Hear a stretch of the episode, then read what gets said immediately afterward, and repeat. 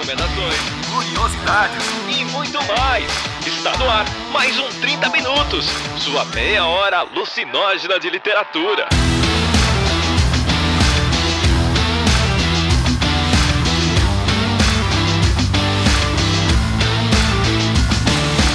Então está começando mais um 30 Minutos, a sua meia hora alucinógena de literatura. Eu sou o Arthur Marqueto e estamos aqui hoje, eu, Cecília Garcia Marcon e a Jota Oliveira, para falar de mais um clube de leitura desse ano, não é? Sim! Oi, gente, tudo bom? Vocês mandam cartas para as pessoas? Porque aqui a gente tá falando de história de criança que manda carta e não é literatura fantástica, porque é esse o aspecto mais irreal da história, criança mandando carta. exatamente, exatamente. Eu só quero dizer que é o meu clichê preferido, que é cartas através do tempo. Amo esse conceito, sou total putinha desse conceito. eu posso falar que eu sou putinha de algo quando a história é infanto juvenil? Fica estranho, né? Não é de bom tom. Retiro do disse, gente! Aqueles caras, né? O AJ é muito apaixonado, não é? muito instiga. É um homem passional, né? Feito do homem latino é amar demais. Socorro. E foi assim que a gente leu uma história de europeus falando, gente, se isso fosse no Brasil, ia ter cartas muito dramáticas, né? Vocês não têm essa sensação? Com certeza. Bom, antes da gente continuar falando do livro como se nada tivesse acontecido, vamos encerrar o bloco de apresentação, né, pô? Senão a gente começa já, já cortando, quebrando o protocolo aqui. Vem agora a sessão de recadinhos.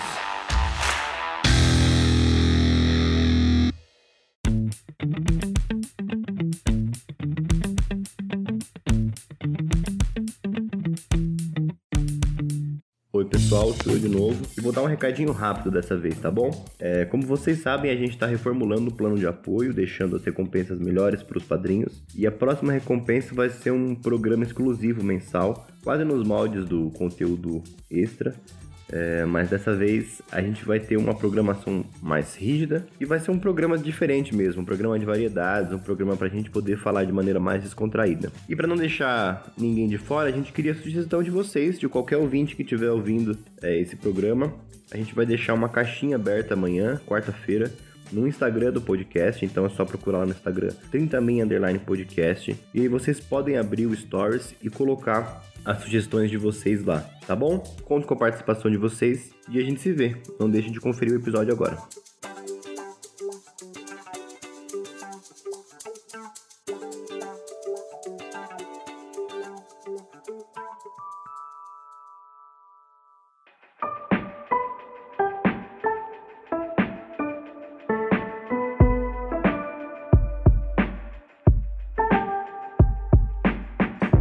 Voltando aos protocolos, supostos protocolos da Sicília, hoje a gente vai falar aqui de 1414 Cartas Misteriosas, Dois Séculos, Dois Amigos. É um título muito composto, né? Pra mim são três títulos, tá? Só pra deixar claro. Dois autores, quatro mãos, três títulos. Exatamente. São dois autores, então, a Silene Edgar e o Paul Bjorn. Não sei falar isso direito, porque não sei pronunciar francês, mas são dois autores franceses. E no livro a gente acompanha a gente acompanha a história de Faz biquinho e fala, Arthur. Adrien e Hadrian.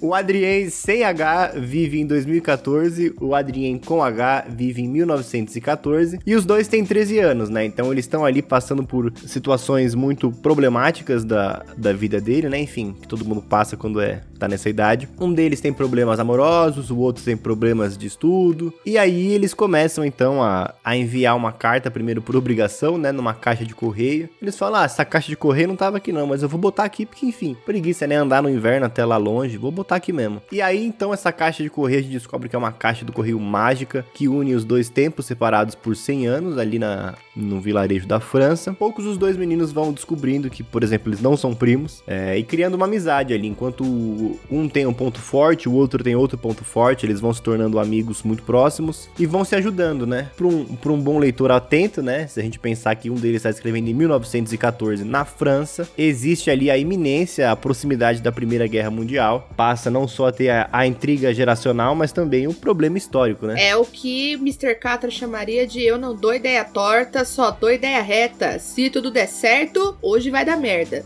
É isso, né, basicamente. Nossa, comecei aqui. Vamos ver até onde ela vai, vamos lá.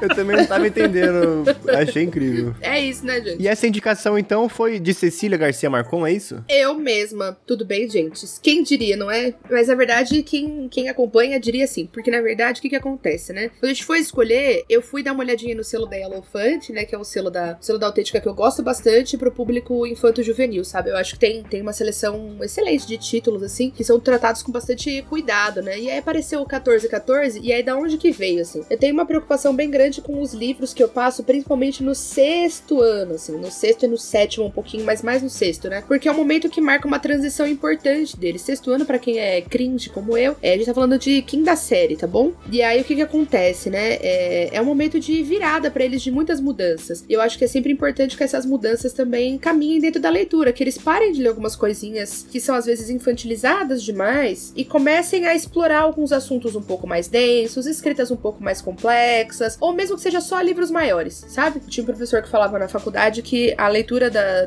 a progressão da leitura, né, que é um conceito da escola de, de Genebra, esse conceito da progressão ele precisa evoluir, não precisa ser na complexidade sempre, mas tem que ser pelo menos no tamanho. Então, pelo menos aumentar essa, esse alongamento, assim, né? Então, eu tenho uma preocupação grande com isso para construir bem esse terreno de leitura, sabe? Eu acho que é uma chave importante onde a gente pode começar a cativá-los e fazê-los perceber os caminhos que a leitura oferece, né? E um dos livros que eu trabalho com eles tradicionalmente já há alguns anos é um do John Boyne, que é o Fique Onde Está Então Corra. Eu já falei desse livro no cast várias vezes, né? E algumas pessoas ouviram já a indicação, compraram e tal. Queria até reforçar, porque eu acho que ele tem toda a qualidade técnica e a vibe boa do Menino do Pijama Listrado sem aquele final medonho, horrível, trágico, né? Porque o final do Menino do Pijama Listrado é uma coisa traumatizante, né? É horrível. E aí eu fico, me chamou a atenção quando eu fui ler a sinopse do 1414, que fala exatamente da mesmo, do mesmo período, né? Do, da Primeira Guerra Mundial, que é onde se passa o um Certo Corre, então foi o primeiro elemento. E aí a hora que eu vi que eram garotos ali de 13 anos de idade, que moravam perto, e que a grande questão era essa, essa carta, troca de cartas no tempo, eu fiquei totalmente fisgada pelo conceito, assim, sabe? De, putz, um, um deles vai percebendo que, como disse Catra, se tudo der certo, o Woody vai dar merda, né? Ele vai percebendo isso, e aí como que essa amizade se constrói, como que é possível, quais são os elementos que de fato fazem uma amizade, né? Esse também é uma coisa, é um debate muito importante de fazer nessa idade, né? Como que a gente se torna amigo de alguém, né? E assim por diante. Então eu fiquei totalmente fisgada, e quando eu li, eu fiquei muito positivamente surpresa também, assim, porque tem muita sensibilidade na história, né? E, e eu gosto disso nas, nas leituras para essa faixa etária, sabe? Eu acho que é um momento em que muita coisa tá acontecendo, e aí eu acho que é importante que isso apareça, para que isso possa ser discutido e pensado conscientemente, sabe? É isso. Gostei muito de ter conhecido e conheci pensando mesmo no trabalho e pensando também aqui no cast, né, nas indicações que bastante gente, toda vez, assim, muita gente me escreve, muita gente mesmo, sabe? Tipo, durante a semana sempre aparece uma galera me perguntando ou de livros para adotar com os alunos na escola, ou de livros para dar de presente pro priminho, pro sobrinho, pro, né, pro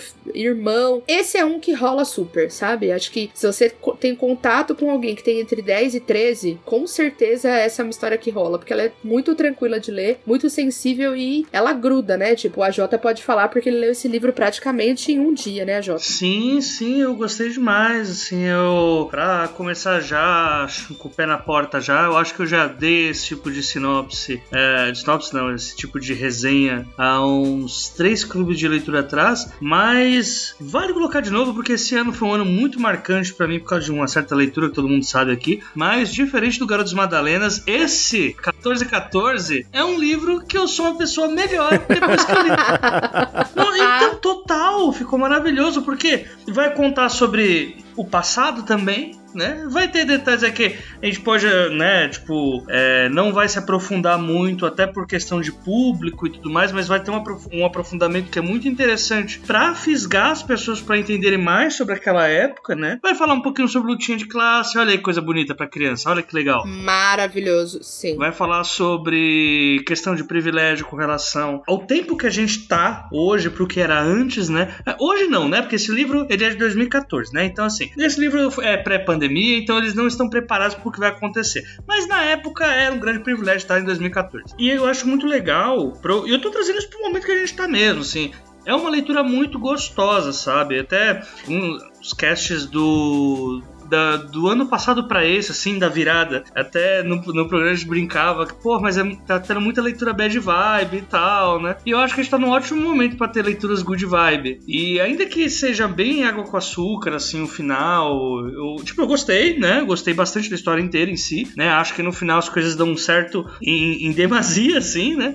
Mas pro momento que a gente tá e também até pra. É pra criança, né, Jô? É, sim, sim, sim. Não, mas eu, eu falo porque pro momento que a gente tá, eu acho que é legal a gente ler uma história que a gente vai poder novamente olhar pro passado e falar, nossa, como era ruim. E não, nossa, o pior está aqui, né? Você está fazendo parte de um momento histórico. Então eu realmente me. Eu mergulhei muito, assim, na história. Fiquei muito contente, assim, com o que eu vi. Ela leva, ela pega a gente pela mão e, assim, vai, vai levando para aqueles problemas meio. É, problemas fáceis do menino de agora, né? Os problemas difíceis do menino do passado. E eu acho que não tem como não comprar as, as personalidades das duas crianças e tal, né? Assim, é uma, é uma leitura que eu. Leitura de coração quentinho. É, leitura de coração quentinho que.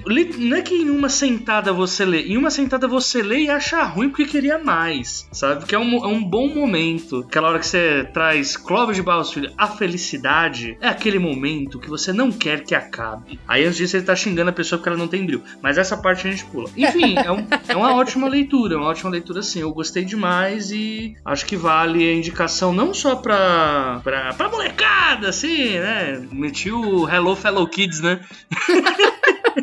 Hello, fellow kids, tiozão demais. Mas eu acho que pra todo mundo que tá querendo uma, um momento melhor aí depois de todo esse inferno, né? Que ainda estamos passando, mas já tá mais perto de acabar do que longe, é, eu acho que é uma boa leitura. Uma boa leitura pra desbaratinar. Arthur, e você? Como foi para Vossa Senhoria ler este livrinho de crianças, porém que deixa adultos contentes. Eu acho que eu nem tenho muito mais acrescentado que vocês disseram, assim, eu, eu, a impressão que eu tive foi, foi a mesma. Eu queria comentar depois só questões da construção mesmo, que eu achei bem interessante. É, e aí para completar essa good vibes que o AJ tava falando, a única coisa que eu pensava enquanto eu lia era, bom, se esse menino for realmente para Paris, que ele saia de lá até a Segunda Guerra Mundial, porque caso contrário.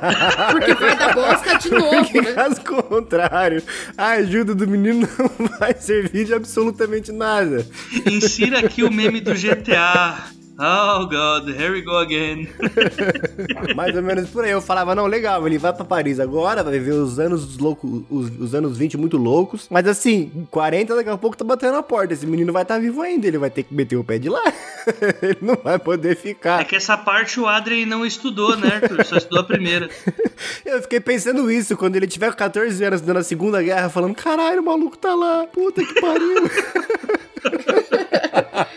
Pô, eu não tenho mais a caixa de correio, fudeu. Meu Deus, eu matei meu amigo, né?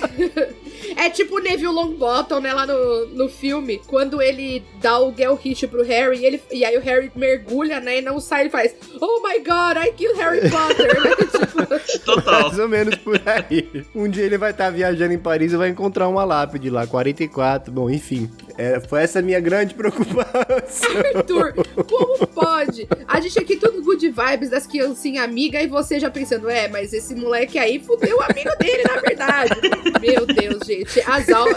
A pandemia. Fica a dúvida aí. Eu espero sinceramente que ele tenha saído de Paris. Faça um pix para pagar a depilação do coração do Arthur. Faça um pix. A gente precisa depilar esse coração peludo. Não, gente, muito pelo contrário. Eu estava tão apaixonado pela amizade dos dois que eu falei muito legal. Mas assim, você precisa continuar vivo, amigo. Não vá, não fique aí por tanto tempo assim. É, fica mais só um pouco. Resolve esticar a sua passagem, sua viagem para outros lugares. Enfim, mas a, a, impressão que eu tive foi a mesma que a de vocês, assim. Eu gosto muito de histórias de. Eu tava falando isso nos bastidores, preciso contar para o ouvinte. Eu gosto muito de histórias, em função do trabalho, uma parte da minha leitura de todo ano acabam sendo histórias infanto-juvenis, histórias de criança, né? E aí eu gosto muito de narrativas que tratam a, a criança, ou pré-adolescente, ou até o adolescente, como pessoas é, capazes de lidar com assuntos complexos, desde que você adeque essa didática. Então é claro que falar de Primeira Guerra, é claro que falar da realidade rural ali da, da, do vilarejo, né, do, do menino lá em 1914, é claro que falar com essa questão dos privilégios de classe e tudo mais, é, não é uma coisa simples no sentido do, do conceito. Mas aí é como se se criasse uma grande metáfora pra explicar essas, essas coisas assim. E também é, o quanto, na verdade, tem uma questão de história ali, de quanto o distanciamento histórico permite que a gente perceba a merda vindo muito mais rápido, né? Então, nossa, é muito óbvio que ia dar merda lá em 1914. É, lógico, né? Se tá em 2000 e pouco, é óbvio que ia dar merda. É a mesma coisa, quando alguém estiver lá em 2100 e pouco, vai virar e falar assim, nossa, mas era óbvio que ia dar merda em 2016, 2017 no Brasil. É, mas não era óbvio. Era óbvio mundo. que ia dar merda em 2014, 2015, 2016, 2017, 2018, 2019, 2020, 2021 no Brasil. Ah, mas 2020 tá de parabéns, né? 2020 é- realmente não dava pra Nossa, saber. 2020, tá de parabéns. Esse ano também tá pau a pau, viu? Esse ano tá pau a pau. Esse ano também tá um, tá um pau a pau ali, tá uma boa... Acabou o Bolsa Família, né, gato? Não tem com muito como. é, ele vir, é, 2021 olhou para 2020 e falou assim: segura minha caipirinha, entendeu? foi isso que foi que aconteceu. Então, eu gosto muito de como é, a diferença de vidas é explorada, então tem uma possibilidade, tem muitas possibilidades de discussões interessantes ali de fazer, né, com, com quem é mais com quem é mais novo e dá, até da gente pensar também. Mas a diferença de modo de vida, a diferença de velocidade. Achei que teve uma felicidade muito grande dos autores quando eles, eles trabalham também uma diferença de linguagem, porque o Hadrien, lá em 1914, ele tem uma escrita mais formalzinha, como criança ainda, mas ele tem uma escrita mais de vovô, digamos, entende o que eu quero dizer? E aí, em 2014, tem, tem a modernidade ali que da, da linguagem, tem a questão, aí uma outra coisa legal, né? O projeto editorial que mostra isso e deixa bem sinalizado para as crianças a diferença, porque é isso, os diferentes gêneros e os diferentes momentos. Então, essa, esse trabalho estético, ele também é importante, ele também ajuda, né, nessa construção dessa habilidade de letramento, que é entender várias coisas, né? Porque tem voz de narrador, tem voz de carta e voz das, digamos, de, de carta contemporânea. Então, são várias vozes ali para as crianças administrarem, entenderem gêneros e etc. Não é uma coisa simples se você tem 10 anos de idade. Então, esse projeto editorial, ele também é, foi bem feliz na forma como ele organizou, assim, né? Bastante espaçamento e tal. Então, é um livro que ele dá a sensação, e para criança isso é importante, né? É, ele dá a sensação de que leu um monte, nem é ler tanto assim, assim, na verdade, né? Porque o livro é curtinho, mas dá a sensação de que leu um monte de coisa. Então, sabe, é, é- é uma coisa que, que é toda redondinha, assim, sabe? Eu acho que como um projeto infanto-juvenil, ele é, tipo, pra mim, exemplo mesmo. Eu gosto muito de como esse projeto foi organizado como um todo. Desde a estrutura da obra, a forma como o projeto gráfico foi concebido, eu gosto demais mesmo. Fiquei muito contente de ter escolhido uma coisa que não fez o AJ se tornar uma pessoa pior. Olha só que coisa boa. Porque eu estava com este peso na lomba, não é, minha gente? Porque quem puxou Garotas Madalenas fui euzinha. Entende como funciona? Fui eu que falei assim, gente, isso vai ser uma ótima ideia. Ninguém indicou Garotas Madalenas, ele veio do céu. Quando é assim, a gente finge que não foi com a gente. Sim, não, diferente de 2014, ninguém esperava Garotas Madalenas seria isso.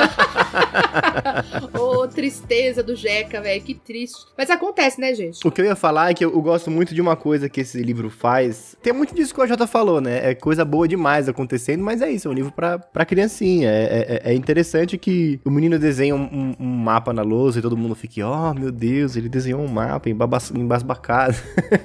São situações é, é, interessantes pra narrativa, mas eu gosto muito de como eles fazem o espelhamento, né? Os reflexos e os espelhos. Em quais pontos eles são muito parecidos e que situações parecidas eles vivem, né? É, de sintonia com a família, de relação com a, com a crushzinha do colégio, ao mesmo tempo em que eles estão falando, ah, mas eu sou muito bom na, no colégio, mas não consigo ter namoradinha. Ah, mas eu sou muito bom com a minha namoradinha, mas sou péssimo no colégio, né? A maneira com, com que eles constroem esse paralelo e esses, e esses opostos são muito interessantes de ver, assim. Agora, os senhores, eu tenho uma pergunta para os dois moçoilos. Os senhores que são leitores de é, coisinhas que tem essas viagens no tempo, é, monstro, dragão e mais, bem mais do que eu. Como é que vocês acharam, as, como que vocês avaliam a solução do conflito ali, né? Porque, na verdade, o grande conflito é o rapaz, né, o, o Adrien em 2014, ele percebe que, mano, vai dar uma bosta federal e ele tá amigo dessa pessoa agora. Como que ele vai fazer para ajudar, né? Então a gente tem um- uma questão temporal importante ali e eu queria que ouvir de vocês aí como que vocês avaliam a solução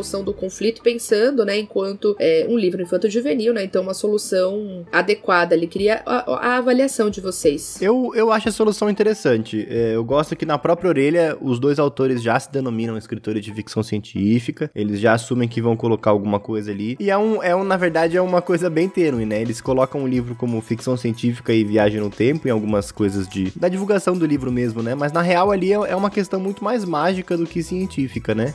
Enfim, não vou contar para quem tiver interessado em ler, mas é aquela pessoa em específico, né, que tá interessada em resolver uma situação e que permeia aquilo ali, né? Inclusive a presença forte das, das feiticeiras do bairro, né? Da aldeia, das, das mulheres sensitivas. Isso é muito legal, né? E dessa tradição que é muito forte ainda em algumas regiões. É, no ambiente rural é muito mais intenso, né? Do que no ambiente urbano. Assim, o ambiente urbano ele meio que sufoca essa ideia da sensibilidade, né? Essa, dessa sensibilidade, dessa percepção até da intuição, né? O ambiente urbano ele sufoca tudo com um mar de materialidade e concretude, assim. Acho que não só o ambiente urbano, acrescentaria mesmo aquela, aquele recurso que a gente vê sempre, né? De adultos que não acreditam em mais nada, porque no fim das contas, as pessoas que acreditam no que tá acontecendo ali são as crianças, né? Que falam, bom, eu posso não acreditar, mas você acredita, então vamos ver o que que resolve, né? Ou, de fato, as, as duas bruxas, né? Que, que aparecem nos, nos dois tempos. Os outros adultos todos olham ali para pro material de fato que eles têm e falam, bom, isso aqui é um absurdo, não pode ser. E, e essa solução não... Isso que está me dizendo que está acontecendo é impossível de acontecer porque está fora da minha percepção da realidade. Então, você está com um amigo imaginário. Então, para mim, foi bastante é, satisfatório, assim. Eu gosto de como é, é, é resolvido. E você, AJ? Ah, é, como eu falei no começo, é um clichê que eu gosto bastante, né? Tipo, a gente tem esse tipo de história quando basicamente, ah, eu quero contar uma história sobre é, duas pessoas que precisam se ajudar e aí eu vou incluir aqui um elemento fantástico que vai fazer com que elas se ajudem. A gente vê isso desde, tipo, obras, contos é, de fantasia, contos de, de ficção científica. É, você consegue ver esse elemento até naquela. Ai caramba, qual que é o nome daquele. Ted Chiang. Ted Chiang, a chegada. Entre o elemento ali que você vai ter, que tipo vai te trazer, vai te incentivar a ter empatia pro outro lado para que juntos vocês consigam resolver algo, né? Disso até a grande obra, né, que deveria ter ganho altos Oscars, né? Grande show da cinematografia brasileira chamada Se Eu Fosse Você.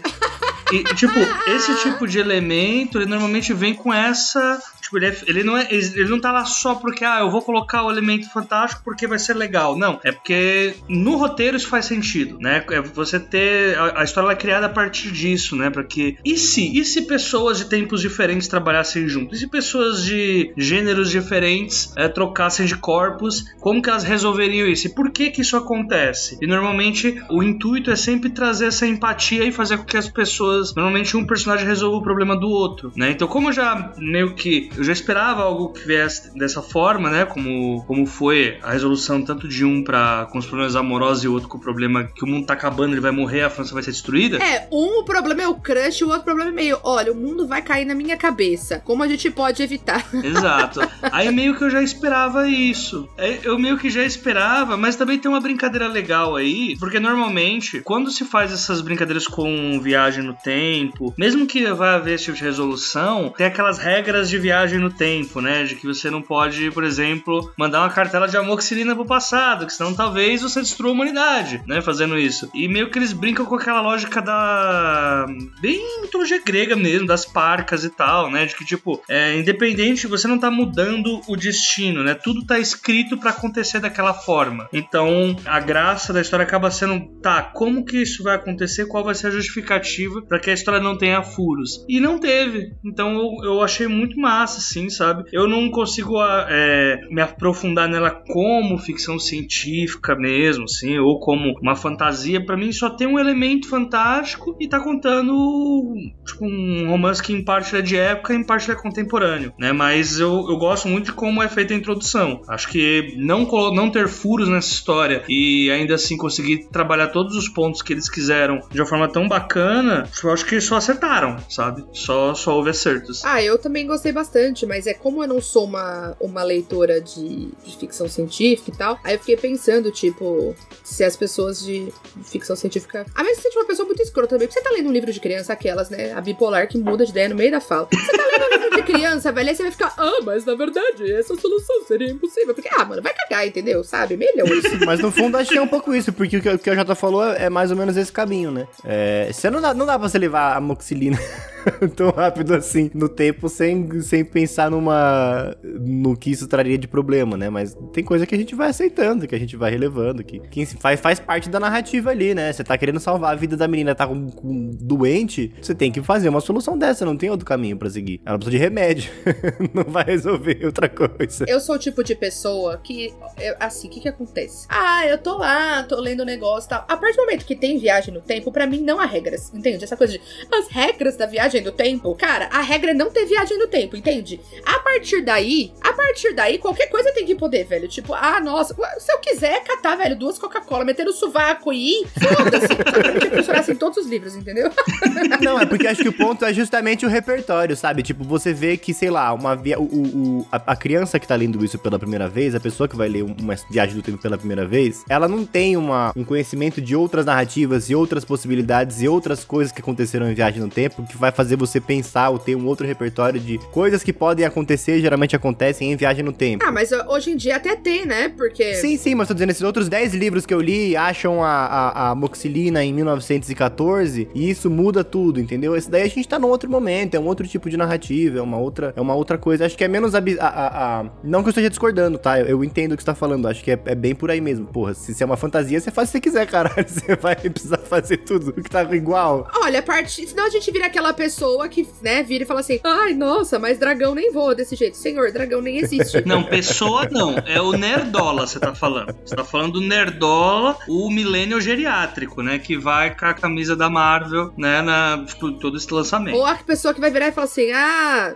não existe Superman bissexual, entende? Não, o que não existe é Superman. Sim, sim. Então eu sou, eu sou meio chata com essas coisas, por isso que eu quis perguntar para vocês como vocês avaliavam, porque acho que o público também precisava ouvir de quem conhece mais, né? O... Não, e Deus me free ser o Nerdola, gente. Os Nerdola tá muito ocupado ainda se vestindo de Peak Blinder. Tá tudo bem, deixa eles lá. Tenho de piedade, né, gente? Tenho de piedade. É uma galera, é uma gente que não tem um amigo, porque um amigo avisaria. Eles estão de boina tweetando lá, falando que, o, que é um absurdo que o, que o Superman seja bissexual. O cara perdeu o emprego. O cara perdeu o emprego. O cara perdeu o 30 trampo. anos nas costas. O cara perdeu o emprego por causa de gibi, velho. Já pensou? Então não seja essa pessoa, porque se você é a pessoa que vai ver a solução aqui, como que eles organizaram os rolês aqui no conflito dos dois menininhos, e você vira e fala assim: nossa, mas isso nem poderia acontecer nessa viagem do tempo. Você é basicamente a mesma pessoa. Reclama de coisas que são impossíveis. O voo do dragão, ah, nossa, até parece que o unicórnio teria uma crina assim. Querido, unicórnio nem existe. tipo, vamos começar daí, assim. Viagem no tempo não acontece. Tendo dito isso, qualquer coisa pode acontecer, entende? E agora é o seguinte, pra gente terminar aqui, Cecília, recomenda ou não recomenda? Sim ou não? recomendo demais, e se você gosta de narrativas que sejam infanto-juvenis, mas tenham uma base histórica legal, que é o caso desse livro, né, que dá pra, dá pra aprender mesmo sobre algumas coisas da Primeira Guerra por uma outra perspectiva, etc. Se você tá nessa daí, eu recomendo também, desse mesmo cenário, ler o Fique Onde Está Então Corra, do John Boyne, que também vai tratar de um menininho, né, do Alf Summerfield, que ele, lá na, na Primeira Guerra, né, no dia que a, a Primeira Guerra estoura no dia do aniversário de 5 anos dele, o pai se alista. Então aí tem tudo que acontece com a família, né? Enfim, várias questões que vão, que vão aparecendo e não tem um final trágico que nem o menino do pijama listrado. E também não tem um final trágico, né? O 1414. Então eu estou indicando histórias boas, bem feitas, que tratam de assuntos históricos e complexos para crianças e que não tenham tragédia né, nenhuma, né? Então recomendo demais. E a Jota? O que, que você acha? Recomenda também? Recomendo demais, recomendo sim. Acho que eu, eu também tô em débito aqui, tal como a Ceci falou que ficou em débito comigo por ter indicado aquele livro. Eu também tô em débito por ter. Agora eu preciso gostar de coisas suficientes do nível que eu não gostei daquele livro. Então, aquele, repare como eu não estou nomeando. aquele livro lá. Aquele livro lá. Aquele livro que tá atualmente, ele tá servindo para deixar a minha estante retinha. Enfim, não só indico, como eu quero também trazer uma outra indicação de série que para mim a melhor parte desse livro é o como que ele ajuda para tempos modernos. É, um, é óbvio? Não sei. É, é um bom anti-inflamatório desse mundo maldito que a gente tá vendo. Então, uma, uma série que eu tô assistindo, estou apaixonado e ela tem exatamente essa vibe que é Ted Laço. Gente, assistam Ted Laço, sério. Tipo, é, não tem nada a ver com, com a parte histórica aqui, do romance que a gente tá falando, não tem nada a ver com nada disso, só é bom é legal. Você vai terminar de coração quentinho, porque é uma série de futebol sem heterossexualidade tóxica. Olha aí que coisa rara nesse mundo. Tu assistiu já, Ceci? Não, ainda não. Eu deixei pras férias pra eu poder assistir em paz. É sério, assistam. E esqueça que eu falei futebol, que muita gente vai querer não ver só porque eu falei que é de futebol. Mas vão ver Ted Lasso, sério. Tipo, eu tô chamando ela de anti-Fleabag, né? Porque Fleabag é uma série muito legal, mas que ela tem uma... tem um tom bem down, assim, né? Você chora, você dá umas risadinhas de nervoso, chora, fica puto. Ted Lasso, não. Você também chora, chora. Mas é de alegria, é um choro legal, assim. Você esquece um pouco as desgraças que a gente tá vivendo e, principalmente, assim, foge daquele protagonista que é... Ah, veja como eu tenho que ser um homem forte para resistir aos tempos atuais. E aí se torna uma pessoa escrota, faça todo mundo dela e a jornada é ter que se tornar uma pessoa boa de novo. Não. Ele só é legal. Enfim, é isso, não tem spoiler. Ele só é legal. E aí você assiste pra entender. Esteja recomendado. Exato, esteja recomendado. Atentai, Brasil.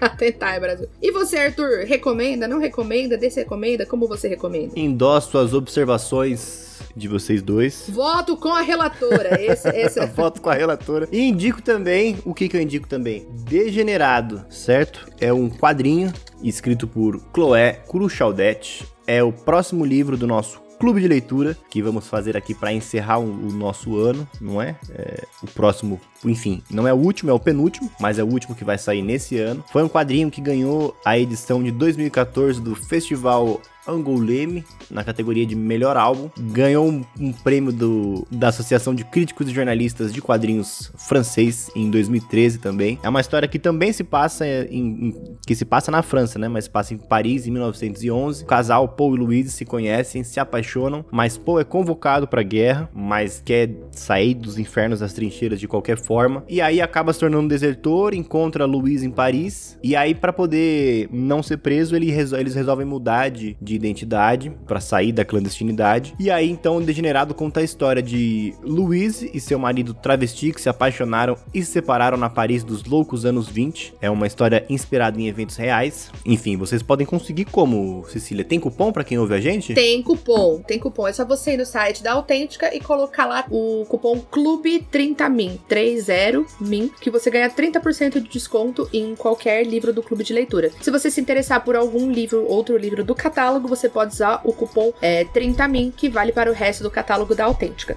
Os nossos padrinhos e madrinhas têm outro cupom que dá um desconto um pouquinho maior.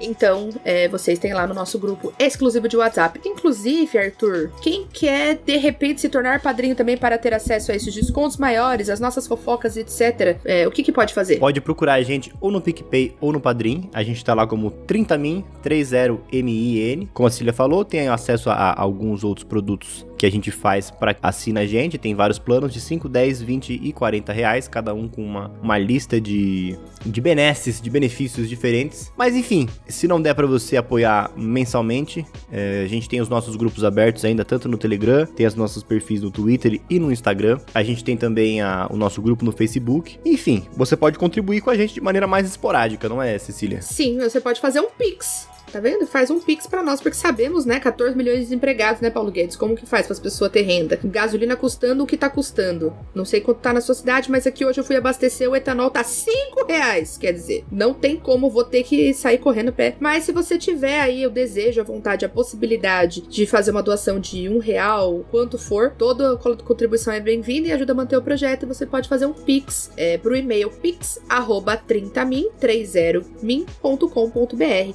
Vai ser é, vai ser bem massa receber este apoio de vocês. Vamos fazer de conta que a gente tem a relevância do Flow, né? Que isso, o povo só fala bosta e ganha milhões de reais. Eu estou muito puta com isso ultimamente. Não é culpa de ninguém que está ouvindo, mas é isso, né, gente? É foda. É isso, não deixa, não esqueça de compartilhar com quem você acha que pode gostar desse episódio. Se quiser também pode avaliar o nosso podcast na plataforma que você ouve aí. Muito obrigado pela companhia e até a próxima. Até, valeu. Gostei do tchau, tchau.